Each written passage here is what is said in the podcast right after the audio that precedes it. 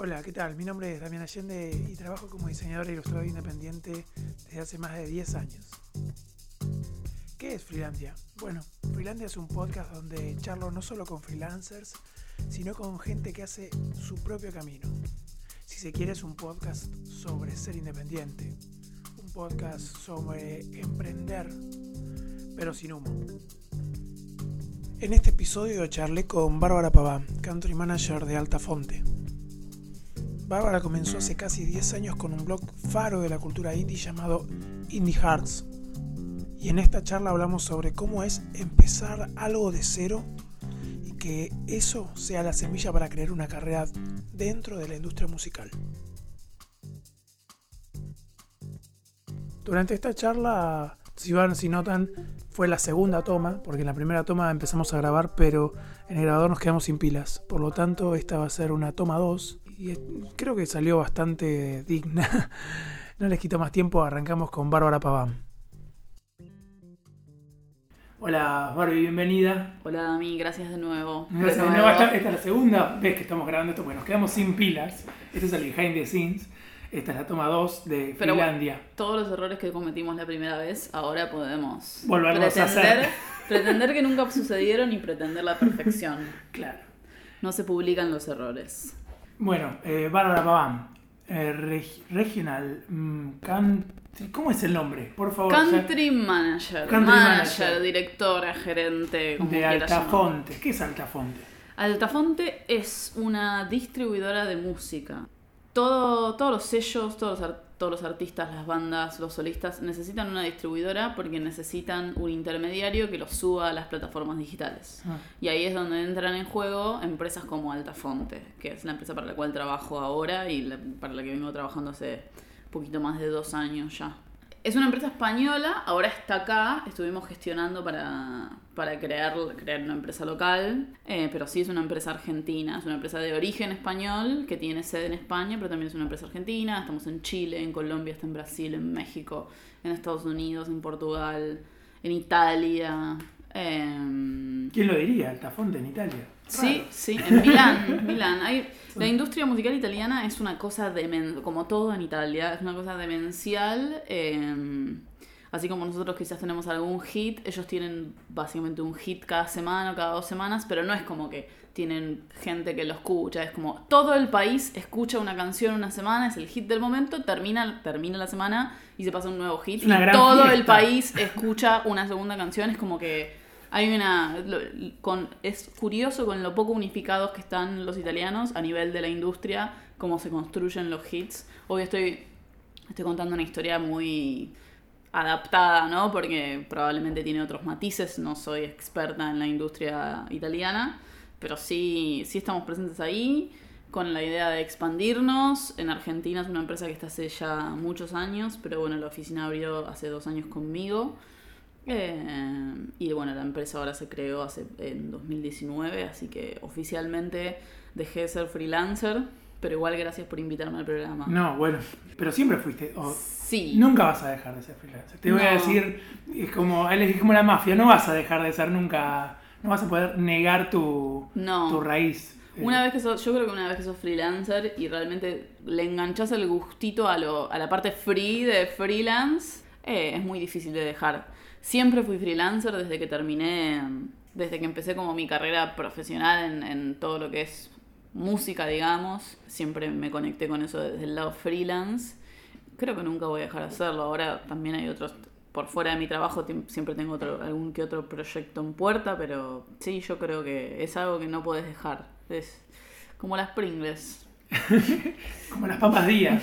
Como las papas días, ¿verdad? En esta, en esta economía tenemos que tener unas papas de tubo más realistas. Sí, igual, viste que. Bueno, no vamos a hablar de las papas días cuando salían 30 pesos, porque eso es.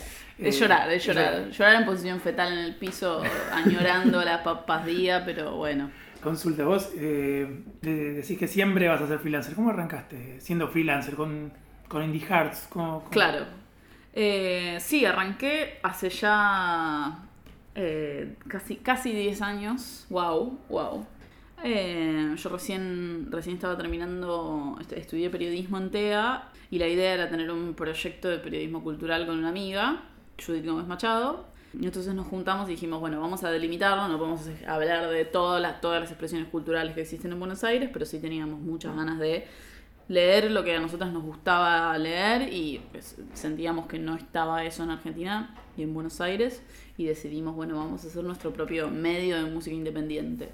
Y así es como nació Indie Hearts, que terminó tomando unas dimensiones inesperadas. Para mí, en, en ese momento yo tenía 23 años, era más que nada un hobby, yo tenía otro trabajo, no tenía posibilidad, de nuevo había estudiado periodismo, pero no tenía posibilidad de ser periodista al 100% por, por cómo estaba y está precarizada la profesión de periodista.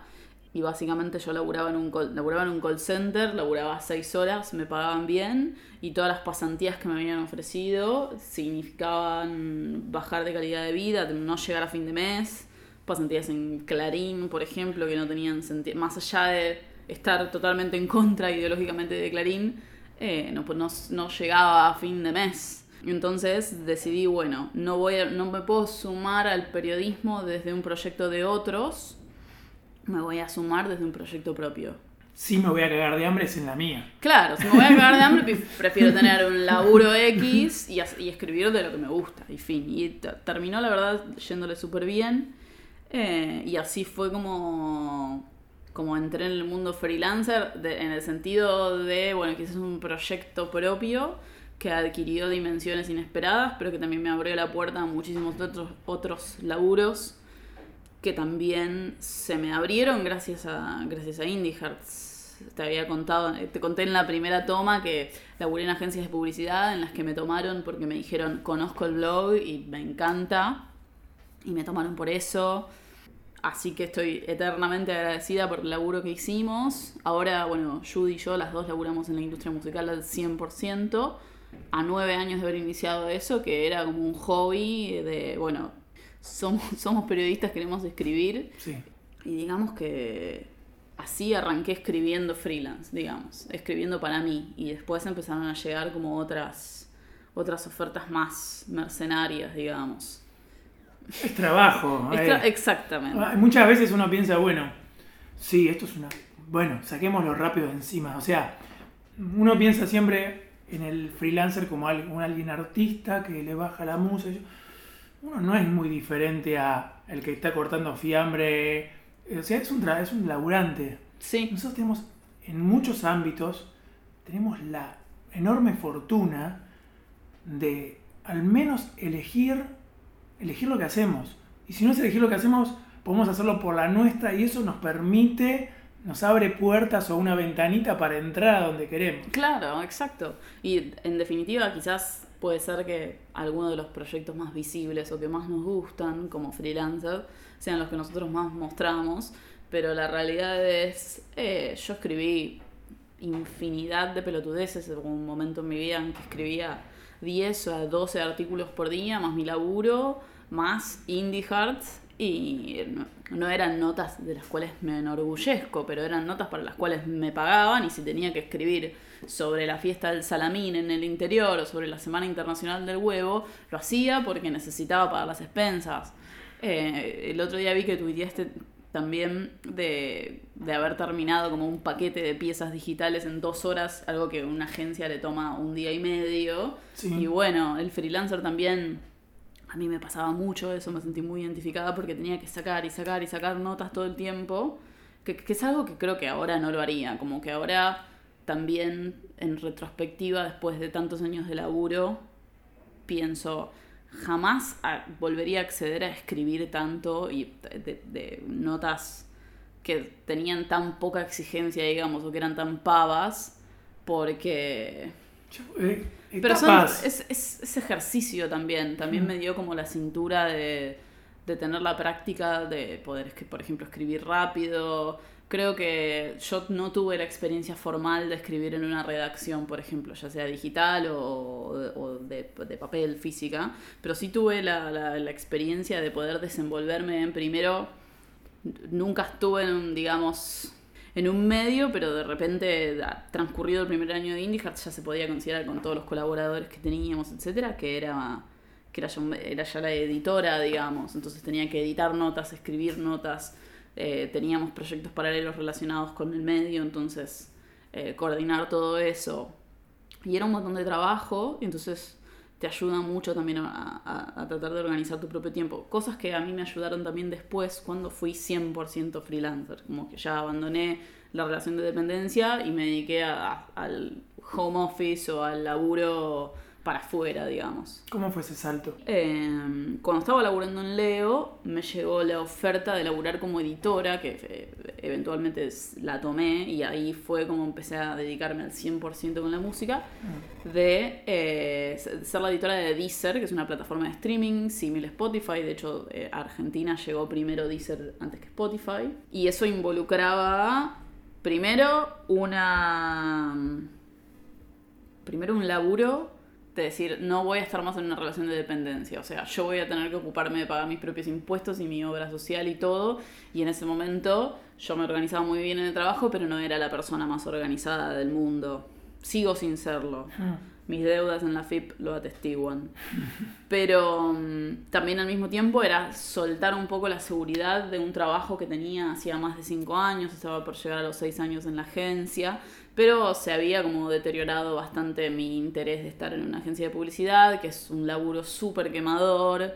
Entonces tenía ganas de algo diferente y tenía ganas de aprender más cosas sobre música que están relacionadas no desde el lado de los medios, porque siempre, siempre me había relacionado con artistas, sellos, siempre del lado de la prensa, quizás desde otra perspectiva. Y así empecé a trabajar para una empresa de afuera y, bueno, fue como mi, momento más freelancer al 100%. Yo obviamente en ese, en ese entonces también hacía mucho trabajo freelance para agencia en paralelo, pero en ese momento fui 100% freelance. No tenía como mi patita freelance a lo que hacía en la agencia, que es algo que siempre pasa en la agencia de publicidad, mm. sino que estaba 100% sin, sin, sin, sin un laburo fijo. Era como, qué nervios esto y bueno, nada, todo ese periodo de adaptación fue bastante, bastante heavy, pero no me arrepiento ni un segundo de haberlo hecho y, y creo que si no fuese este trabajo en el que estoy ahora, que, que, creo que se adapta, es muy adaptable, digamos,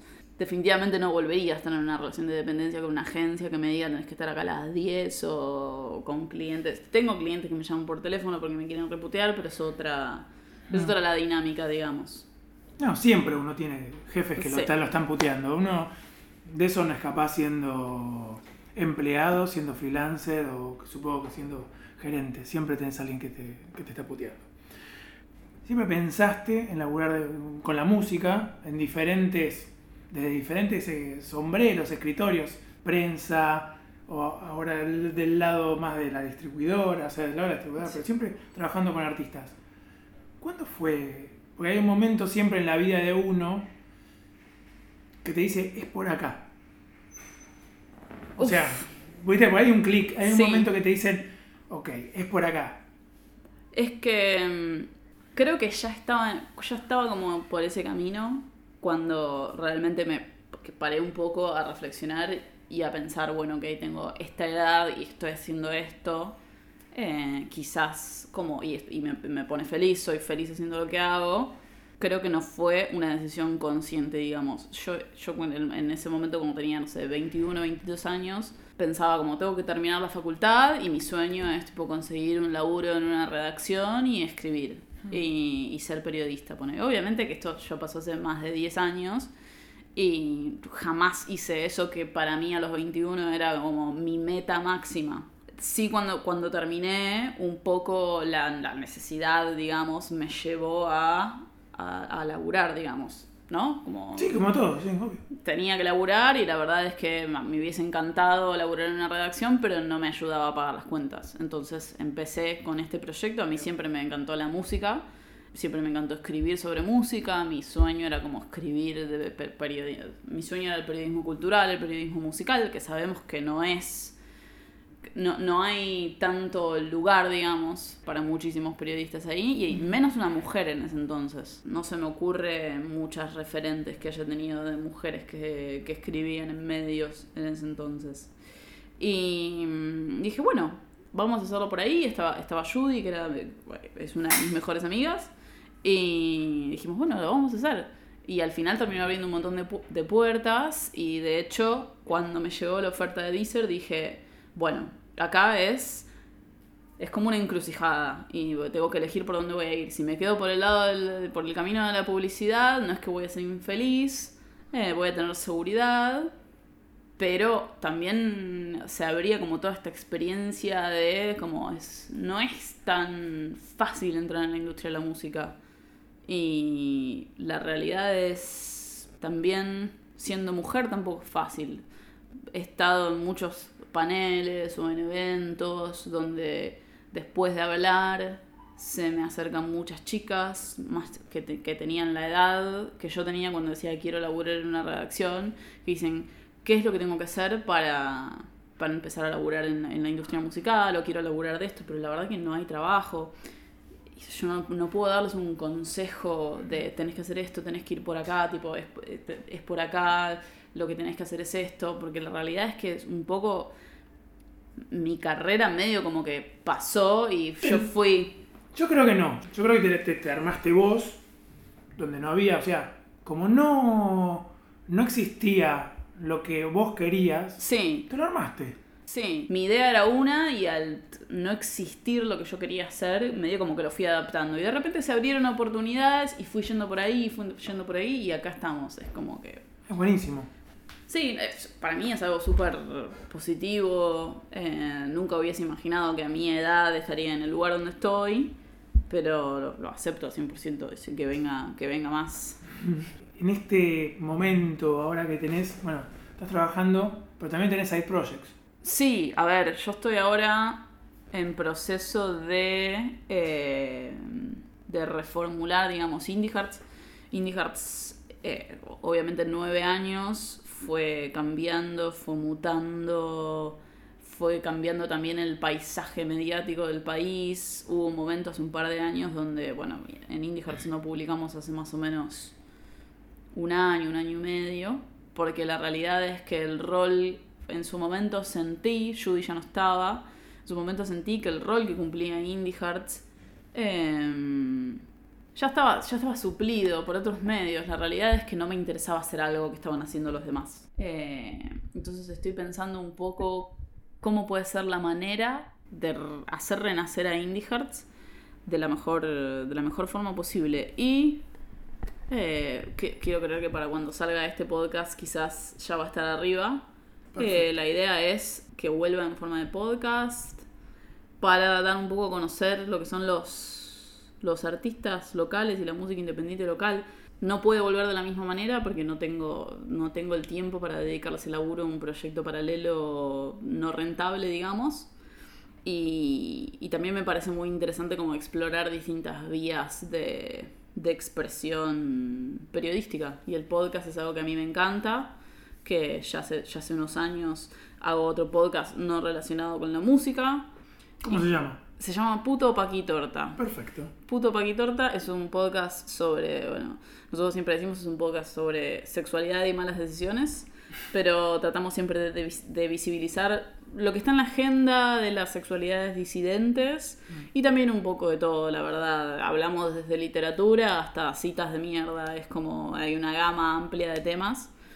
Ya tiene casi, sí, casi un año y medio más o menos el podcast. Nosotros salimos en formato radio en vivo todos los viernes a la tarde y después eh, está disponible en Spotify. Y me sirvió mucho para, para reencontrarme con la radio después de muchos años. Eh, fui productora de un programa de radio en Colmena durante un año. Y después eh, surgió, surgió la oportunidad de hacer esto con mis amigos. Y la verdad que estoy súper contenta y eso me, me motivó también a, a pensar a pensar hacer Indie Hearts en un podcast. Pensar de otra manera cómo puede, cómo puede ser, cómo puede sobrevivir, digamos. Porque me parece que es algo que contemplé muchas veces como, bueno, lo cierro, o hago esto, o esta otra cosa, y no. Y bueno, no quiero hacerlo, entonces voy a ver si funciona de esta manera. Y nada, yo en su momento fui docente también hace unos años, así que quiero retomar eso, pero desde más desde lo musical, digamos, yo era docente de publicidad, entonces, pero vamos a ver cómo es. Te iba a preguntar, ¿cómo te manejas? ¿Qué quedó, en es- qué quedó de eso del cupo femenino en el rock? ¿Cómo lo, cómo lo ves mm, ya pasó casi un año desde que se presentó Sí. y está medio verde todavía todo, toda esa ese modo de convocatoria. Sí. Mira, la verdad es. eh, siento que hablo pura y exclusivamente desde la opinión porque no tengo un conocimiento por fuera de lo que he leído del, del proyecto. Ah, Pero sí me parece que es algo muy necesario. Primero, para evitar la necesaria actitud sectaria que muchas veces nos vemos obligadas a tomar para poder garantizar espacio frente, en escenarios frente a la gente. Entonces, eh, creo que lo mejor es buscar espacios de consenso con eh, la, la escena más tradicional, digamos. Un cupo femenino creo que lograría eso en lugar de, por ejemplo, que proliferen, por ejemplo, festivales que son solo de mujeres, que yo los celebro muchísimo porque los también los considero espacios seguros, pero al mismo tiempo también se corre el riesgo de generar un espacio que sea más de nicho, digamos, eh, y de no de no empujar la música hecha por mujeres hacia más lugares. Por eso, ayer justamente hubo un evento organizado por, eh, por la gente de Festival Nuestro, que es este fin de semana que, estás, que estamos grabando el podcast, eh, que se llamó In Out. Y justamente participó gente como Barbie Recanati, que está haciendo una movida buenísima desde Goza Records. eh, estuvo Francisca Valenzuela, que es eh, una artista chilena que organiza festivales eh, desde Ruidosa. eh, y se habló mucho de la, la participación femenina de los festivales que tienen una considerable participación femenina. No llega al 30% y en líneas generales en un promedio en Latinoamérica estamos hablando de un 10% de los, de los carteles de mujeres. Entonces ahí es cuando una ley de cupo femenino se vuelve necesaria. Me parece muy importante. Y bueno, eh, sin ir más lejos, hay una experiencia que se llama Amplify, Ah. eh, que es, eh, origi- se origina en, en Inglaterra. Acá en Argentina, por ejemplo, se puede ver en el Festival Mutec, que f- creo que no fu- fue hace no mucho. Hay un cupo de artistas que se cumplen de paridad de género, ¿no? Entonces no es imposible de hacer. Mientras algunos salen y dicen como las mujeres no cortan tickets, esa es la ridiculez más grande del planeta, que las mujeres Creo no que cortan tickets. 2019 ese tendría que ser el año que más cortan tickets las mujeres. Por eso. Entonces, acabo de volver de los, de los premios Gardel y la verdad que se sintió un espíritu muy femenino. Marilina Bertoldi ganó el, el, el Gardel de Oro. eh, ganaron muchas mujeres, hubo muchísimas mujeres nominadas, había mucha presencia femenina. Entonces creo que hay un espíritu de renovación y hay una guardia nueva que obviamente tenemos que empujar también para que no se que no se atasque, digamos, pero el momento es ahora, entonces no es el momento es ahora y está bueno que lo digamos y está bueno también que se busque un apoyo estatal y que se busque una ley porque también es cierto que la, la mayoría de los festivales siguen comandados por la camarilla de siempre entonces es importante que haya algún tipo de eh, responsabilidad que se les, se les imponga de otro lado y creo que es justo, eso es lo más importante. No va a haber de- no va a dejar de haber bandas de chabones, pero hay que darle una oportunidad a proyectos de mujeres o de, de personas no binarias que suenan increíble, pero sin embargo seguimos escuchando lo mismo de siempre. Entonces, creo que también eso es el valor de. Siempre valoro mucho la difusión de proyectos independientes porque justamente considero que, que ahí está el futuro, digamos. Tipo, todo lo nuevo está en lo independiente. Lo, y, y por eso la gran mayoría, yo laburo con música independiente, difundo música independiente, entonces creo que, hay, que va por ahí. Un ejemplo claro, el otro día leí una entrevista a Neopistea que contaba que sus inicios en la música fue gracias a una Conectar Igualdad en la que le, enchufaron unos, un software trucho para, para mezclar Sí. Bueno, es un pibe que no tiene techo. Por eso. Sí, Entonces, lo digital también me parece que abre muchísimas puertas. Y creo que ahora lo estamos viendo también, desde hace ya, ya algunos años, viendo como esta generación. Primero, quizás nosotros, ha- hablo de mi generación, éramos más de tenés la tecnología para difundirlo, pero los chicos más chicos tienen la tecnología para agarrar una, una, base, agarrar una pista, le cantan por encima y en dos minutos tienen una canción y son expresiones artísticas que mm, por más alejadas que estén de la forma que quizás personas de mi edad o de nuestra edad tienen de ver el mundo, es fascinante y de nuevo son cosas muy independientes que creo que de todas formas están siendo absorbidas por la industria pero sí, me llama la atención y me, divierte muchísimo lo de las computadoras de conectar igualdad porque también no, quiero ponerme muy en cuca, pero eh, tratar de saldar la brecha digital también le da como una perspectiva diferente a lo que es la música independiente y a la revalorización de géneros como por ejemplo la cumbia o la combinación de géneros urbanos que se puede ver en el trap, por ejemplo. Son cosas que se logran revalorizando lo independiente, lo joven, lo nuevo. El otro día, bueno, el otro día no, hace bastante, hay un videíto cortito de Malafama con Woz. Y es espectacular cuando se juntan, ¿entendés? O hay diferentes, diferentes ritmos, diferentes artistas que se pueden juntar lo más bien. Y eso también es parte de ser, yo creo que es jugársela, ir por otro lado. Eh, sí. Tiene un, espíritu muy acorde a, listo, ya, ok, el, el chingui chingui, porque yo te digo, el chingui chingui, como decían los viejos, y yo fui un, de pendejo fui rolling, así que, o sea... Terrible. Terribles, sí. Pero no estamos acá para hablar de mí. Eh, pero quiero eh, ver fotos ahora. No hay. No, fue, destruida la evidencia. Destruidas. Pero lo que voy es, hay que acompañar a los que continúan o a los que empiezan sí. para que todo eso que está germinando crezca. Porque si no es como si vos se atasca, ya sea la ganancia de derechos, eh, las oportunidades de las mujeres o de, o de quien sea. Sí. Sí, se vio claramente esta, esta semana en los premios Gardel en un homenaje en el cual había grandísimas figuras del folclore y al final aparece vos. Algo sí. Eh, y la gente se volvió loca, gente de la industria que normalmente, sobre todo con un género como es el folclore, que es como un poco más, más no tanto guardia nueva, sino más guardia vieja. Eh, entonces son fenómenos interesantes.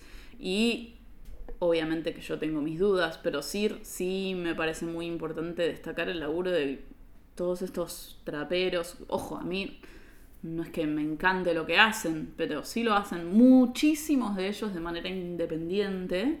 Y eso es algo que me parece que la juventud eh, o, las personas más jóvenes valoran mucho y es algo que se tiene que, eh, se tiene que respetar y que se, se, tiene que valorar e inculcar. Y creo que qué más adecuado que inculcar la independencia que ser freelancer.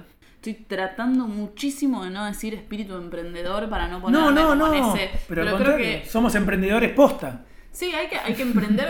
Realmente lo de encontrar tu propio camino me parece que es súper importante porque justamente el futuro o lo nuevo está más adelante. No lo vas a encontrar enfrente de tu cara nunca. Si querés lo que está enfrente de tu cara, quédate laburando en la agencia haciendo las piezas o quédate en el, en el laburo de 9 a 18 eh, ojo, yo no defiendo tampoco el freelancer que labura 24 horas o que labura hasta las 11 de la noche, porque he estado ahí y no es algo sano. No. Pero sí defiendo mucho que puedas regir tus propios horarios y manejarte por objetivos. no creo la perorata de son las 10 de la mañana y hasta las 19 te tenés que quedar calentando la silla en la oficina. Eh, en fin, me parece que es, es la filosofía o el espíritu freelancer es algo que se puede se puede adaptar incluso a los trabajos en relación de dependencia, tener un poco, respetar un poco también el espíritu emprendedor que tienen las personas y que algunas personas lo tienen más, otras lo tienen menos, pero creo que hay que hay gente que necesita más una estructura o un trabajo que lo cobije en, ciertas, en cierto sentido y otras personas que eso, por ejemplo, a mí eso me resulta asfixiante. Yo no puedo no tolero que alguien venga y me diga, "Tenés que hacer esto." alguien lo viene y viene y me lo dice y es como, este no es el lugar para mí. Eh, pero soy otras personas que, con las que he trabajado de, no necesito que alguien venga y me diga esto se hace así, se hace así, existimos en este cuadrado y en el momento, y está bien, son personas diferentes, pero creo que tiene que existir el incentivo como para que todos descubramos qué tipo de personas somos. Sí, hablando de computadoras y hablando de, si querés, de redes, eh, ¿cómo te llevas con, los, con el celu? ¿Sos enferma del celu? Sí, soy muy enferma del celu, nivel... Eh, tipo, nivel mi novia me lo saca de la mano cuando estamos cenando, eh, con justo motivo. Nivel mi jefe realmente considera eh, que tengo una adicción. Eh, mis, mis, tengo una, tengo una, una de mis, mis, mejores amigas es instructora de yoga y siempre que va a algún curso sobre posturas o algo así me manda fotos y me dice, esta sos vos. Eh, porque eh, clientes que me ven con el celular y me agarran la pera y me dicen tenés que mirar el celular así porque no sé qué. Entonces tengo una relación bastante adictiva con el celular. Estoy mucho, lo cierto es que por trabajo estoy mucho tiempo en el celular, tengo que responder rápido, entonces tengo todo conectado al celular. Me gustaría ser menos dependiente. Porque... ¿Te armás, perdóname, ¿te armás alguna rutina o algo? O... No, siempre que traté de armarme alguna rutina, eh, la, la, sostengo uno o dos días. La verdad que soy una persona a la cual las rutinas la asfixian bastante. Hmm. Eh, entonces necesito como un poco más de libertad y de flexibilidad para, para, para moverme y poder armarme. Eh, siento que cuanta más flexibilidad tengo, más productiva puedo llegar a ser. Entonces tengo aplicaciones que estoy con recordatorios, uso mucho Google Calendar. Eh, pero trato, no es que me levanto a la mañana y veo, hago esto, como me levanto, desayuno, después me voy a la oficina y ahí vemos. De ahí vemos qué pasa. Yo en varias oportunidades pasó algo cuando nos íbamos a juntar previamente a, grabar esto que, che, Dami, la verdad, mira, no llego, estoy acá, estoy allá, estoy en, estoy en Tigre, tipo cosas así que pueden pasar en el día para mí y las tengo que contemplar, entonces cuanto menos rígido es, mejor. Pero sí, me gustaría no ser muy adicta, tan adicta al celu como soy ahora. Pero a nivel le miro la pantalla del celular a la gente. Es como si no estoy mirando mi celular, le estoy mirando el celular a alguien más. Un amigo, una, vez me lo había tirado al inodoro, no este, el anterior. Lo llevé a arreglar y estuve como cuatro días sin celular. Y estaba sentada al lado de mi mejor amigo y, y él me decía, deja de mirarme el teléfono, deja de mirarme el teléfono. Porque no sabía qué hacer, estaba sentadita así. Y era, obligada, no es que yo... Obligada a interactuar con personas. Pero las personas no estaban interactuando, estaban mirando la pantalla. Yo quería una pantalla como ellos también. Pero bueno, la mía estaba en el fondo del mar. Como los celulares de los, los bebés, aunque sea algo. Claro. Eh, pero sí, necesito como salir de un poco de la, de la adicción. trato de no mirarlo mucho, pero ya viste que grabando lo miré un par de veces a ver qué onda. Es imposible, creo que somos posta los, los primeros cyborgs eh, constantes que tenemos siempre atacheado el teléfono en la mano. Es así. Soy, cuando era adolescente más también era muy de la computadora, la computadora, la computadora y ahora es tener una computadora en el bolsillo. O sea, ¿Tendrías, el, ¿Tendrías el relojito? El relojito me parece medio una gansada. Mm. Pero sí, y esto. Medio gadget, medio inspector gadget. Pero había visto como una especie de, de, como de sueño futurista, digamos. No el reloj, pero tener como el celular adentro de la mano. Como un panel en el cual te, insert, te instalás el celular en el brazo, en lugar de llevarlo a todos lados, lo abrís así, atendés las llamadas, bla, lo tenés insertado en Había unos, esto es, obviamente, eh, es podcast, es radio, pero se enganchaban los deditos en el gordo y el meñique, una especie como de, de inalámbrico Bluetooth, entonces vos hablabas como haciendo el gesto de, de, de hablar por teléfono versión 1980 y trabajábamos con Bluetooth, entonces vos tenías tu celular en el bolsillo y hacías hola, hola andabas por la calle como jugando a hablar por teléfono. Pero y es que es raro, ahora que están los, están, están los AirPods sin cable, a mí me cuesta a veces verlos y es como esta persona está hablando sola. Ah, no, no, no, no, ok. Eh, pero sí, me encantaría, por ejemplo, no el relojito, porque no me como que no le encuentro la vuelta. Creo que la pantalla es muy chica, como que no sabría para qué usarlo. Pero sí tener como la pantalla insertada en la mano. Siempre que lo dije, me dijeron como, no, bueno, está el, clásico paranoico que viene y te dice, pero si te quieren robar te van a cortar el brazo. Y después está que te dice, sos una enferma, pero me parece que eventualmente vamos a llegar a eso. Em, Yo y, creo ahí, que sí. y ahí sí, bueno, en la cena no hay nada que me va a tener que cortar el brazo. Porque no creo, no voy a poder salir de- del loop de, de mirar las notificaciones o. Scrollear así. Y Sí, scrollear, ah, sí, sí. Scrollear tocándote el brazo, listo. Hay que ver cómo se, por el tema fricción, cómo, cómo se solucionaría, ¿no? Porque terminarías con unas llagas importantes de estar tocándote todo el tiempo. Esta conversación se está volviendo recontra visual porque estamos tratando de Sí. scrollear eh, la. eh, El antebrazo, el como la cara interna del antebrazo. Y claramente no se está viendo. Che, eh, Nos fuimos, nos fuimos, Nos fuimos perdón. totalmente. ¿Qué música escuchas? Escuch- ya sé que escuchas música todo el tiempo, pero ¿qué música Sí. escuchas cuando querés escuchar música vos? Mira, no escucho todo tipo de música, por ejemplo, el metal no me encanta, o sea, lo puedo escuchar, pero siempre muy en segundo plano, no es que lo disfrute. No, escucho mucho electropop, escucho mu- mucho mucha música. Ahora estoy escuchando mucha música, por más que soy conocida, entre comillas, por mi relación con la música independiente, escucho mucha música popular, pero creo que mi género preferido siempre, todos los tiempos, fue el electropop. Soy muy fan, por ejemplo, del electropop español, me gusta mucho Fangoria, me gusta mucho La Casa Azul. De acá de Argentina, bueno, escucho varias cosas, pero por ejemplo, hay una banda que me gusta mucho que se llama Ut Ut Ut, que hacen también electropop.